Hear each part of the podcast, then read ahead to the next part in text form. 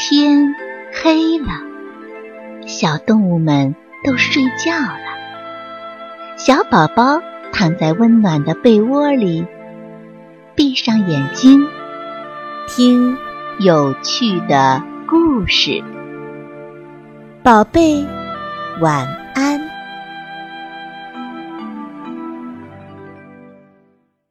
不想冬眠的小熊。在雪花纷纷飘落的森林里，在树洞前，有只寂寞的小熊在树洞里。它吧嗒吧嗒地眨着眼睛。雪后的森林寂静极了，能听见松鸡拖着翅膀在雪地里走过的沙沙声。为什么在这样冷的天气里？还在固执着等着什么呢？因为这是一只不想冬眠的小熊。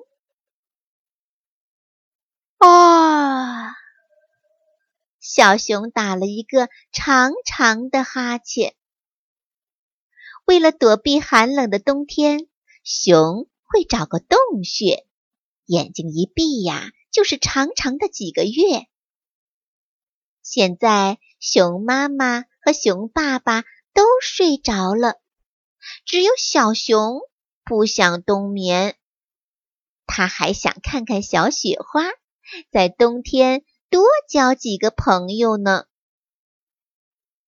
哎呀，这漫长的冬天可怎么过呀？小熊忍不住抱怨起来。哎呦，哎呦，压死我了，压死我了！只听见一阵苍老的呼救声传来。小熊循着声音跑过去，看见了一棵老松树。老松树的身上压了很多的皑皑白雪。树爷爷，你怎么了？小熊关心地问道。“哎呦呦，我呀，我被突如其来的大雪压塌了身子，疼死我了！你能不能帮我把雪弹掉，把我的身子扶正，救救我呀？”“没问题。”小熊拍拍胸脯，包揽了下来。于是，他就轻轻地拍起压在老松树身上的雪来。哎，行了，谢谢你，你真是个好孩子。老松树忍不住夸奖小熊。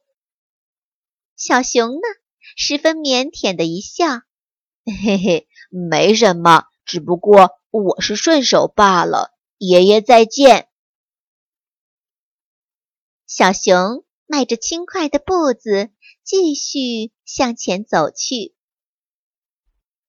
一只小兔子跑了过来，撞到了小熊的身上。小兔子慌慌张张地说：“救救我吧！后面的一只狡猾的狐狸要吃我呢！”小熊一听。怒发冲冠，跑上前去，一把抓住了狐狸。狐狸吓得呀，魂不附体。小熊在狐狸保证以后再也不吃兔子之后，就把它给放了。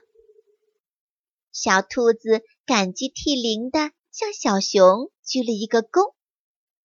我我还有一个愿望，那就是站在树上观看雪景。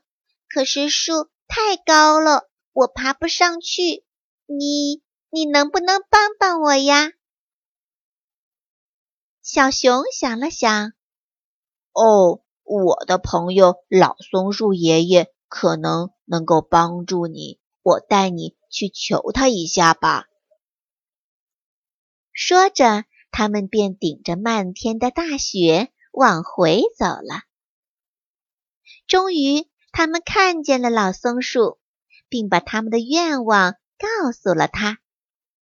老松树呵呵一笑：“哈哈，没问题，小意思，上来吧。”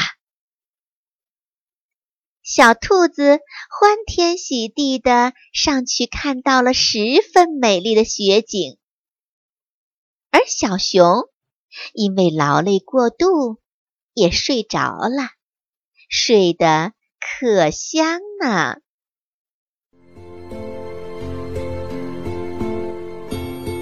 小朋友们，故事讲完了，该睡觉了，宝贝。晚安。